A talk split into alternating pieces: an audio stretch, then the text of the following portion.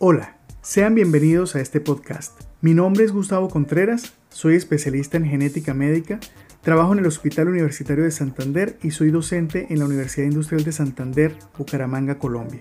El tema que trataré es sobre un aspecto de suma importancia como lo es la mortalidad en pacientes con mucopolisacaridosis.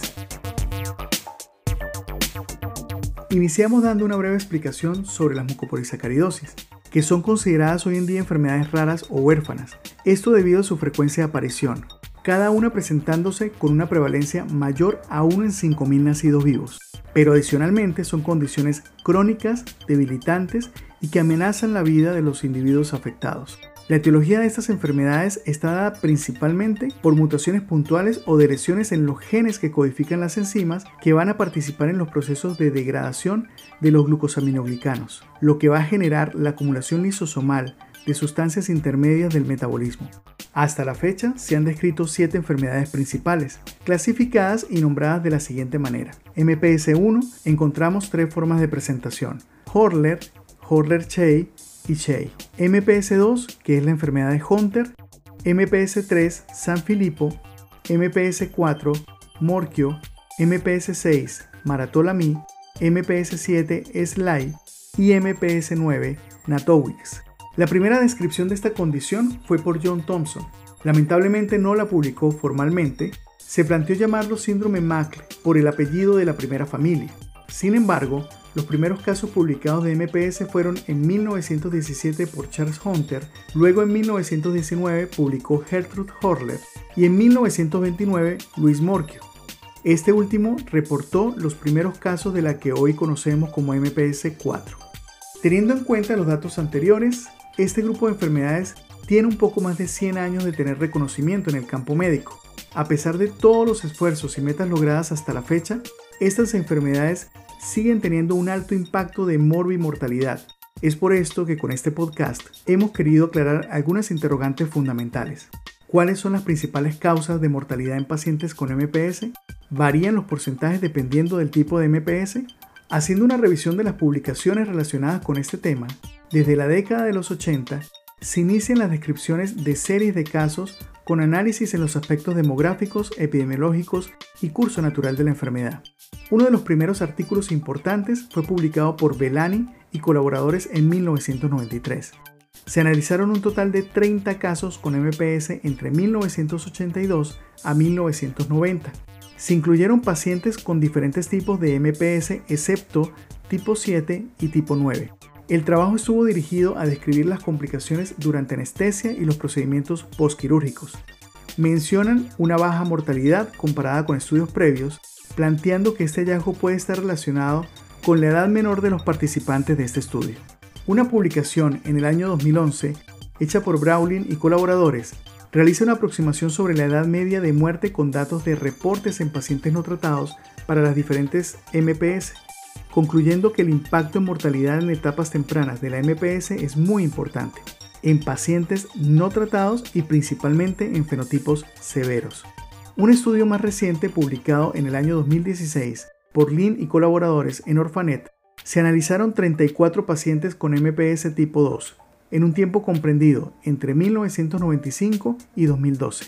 Concluyeron que la edad media de mortalidad para formas severas fue de 13 años, comparado con formas leves que fue de 22 años. La falla respiratoria fue la principal causa de muerte en el 56%, seguida de la falla cardíaca en un 18%. Con la creación de las bases de datos de registro internacional de pacientes para cada tipo de MPS, se han podido realizar mejores análisis con mayor número de afectados. En el año 2009, Jones y colaboradores publicaron un artículo basado en datos del registro para enfermedades Hunter, MPS2. Este estudio revisó datos entre el año 2005 y el 2008. Se evaluaron un total de 550 registros, los cuales incluyeron 135 fallecidos solo un paciente había recibido terapia de reemplazo enzimático. El 38% de las muertes ocurrieron entre los 10 y 15 años. Dentro de las causas, 59 muertes, el 46%, fueron por compromiso de la vía aérea, tanto superior como inferior. 4 de las 7 muertes en pacientes menores de 5 años fueron el resultado de complicaciones asociadas con trasplante de células madre hematopoyéticas. En el año 2012, ART y colaboradores publicaron un análisis con datos tomados del Registro Internacional para MPS tipo 1. Se analizaron un total de 932 pacientes, de los cuales 32, el 4.2%, fallecieron en periodo perioperatorio, descrita como una alta mortalidad dada por diferentes causas relacionadas con estados avanzados de la condición, falla respiratoria, falla cardíaca, también relacionan el procedimiento de trasplante de células madre hematopoyéticas entre un 15 a un 23% reportados en varios estudios. Después del trasplante de células madre hematopoyéticas, las muertes han sido relacionadas con infecciones pulmonares principalmente dentro del primer año post-trasplante y a menudo se atribuyen factores peritrasplantes, como la toxicidad condicionante y la inmunidad deteriorada. Lavery y Hendricks publicaron en el año 2014 un artículo con la revisión de mortalidad en MPS tipo 4A. Analizaron 27 pacientes entre los años 1975 a 2010. La edad media de muerte fue de 25 años.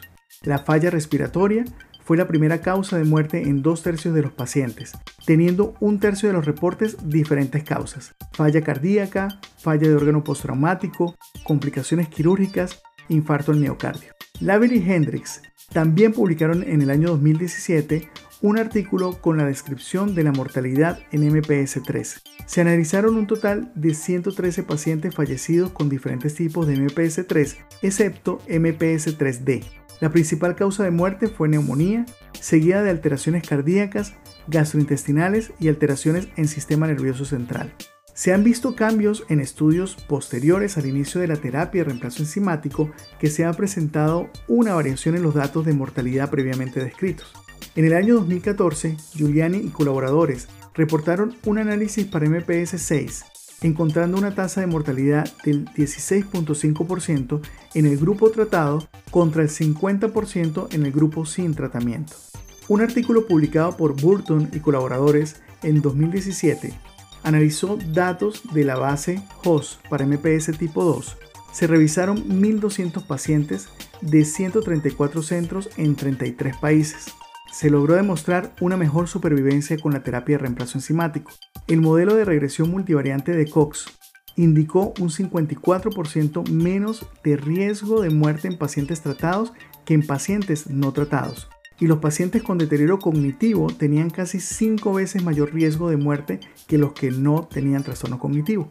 Las principales causas de muerte en los pacientes de este análisis fueron respiratorias, seguidas de las cardíacas. Para concluir, resumimos algunos aspectos a destacar en cuanto a la mortalidad en las MPS. Primero, las principales causas de muerte se evidencia como primera causa las complicaciones del tracto respiratorio superior e inferior y en segundo lugar las complicaciones cardíacas. Segundo, otras causas con procesos prevenibles destacan en la adecuada evaluación preanestésica, manejo de grupos experimentados en vía aérea difícil, vigilancia de alteraciones de columna para correcciones antes de compromiso importante. Las causas de muerte en pacientes trasplantados parecen estar más relacionadas con infecciones, toxicidad y alteraciones de inmunidad. Tercero, existen algunas diferencias entre las condiciones teniendo mayor riesgo de muerte aquellos casos con mayor compromiso cognitivo o formas avanzadas de cada una de las enfermedades revisadas. Cuarto, las diferencias en trabajos comparativos con respecto a pacientes tratados con pacientes no tratados comienzan a ofrecer datos importantes en los cambios de edades de muerte, lo que seguramente representará también cambios en los porcentajes, las causas de mortalidad, pero se van a requerir más estudios de seguimiento y un mayor grupo de pacientes en cada condición. Finalmente, lo que se establece con estos resultados es que el manejo interdisciplinario, con cuidados en manejo pulmonar, cardíaco, columna, evaluación preanestésica adecuada, son los principales elementos para mejorar nuestras cifras en morbimortalidad. Muchísimas gracias por su atención.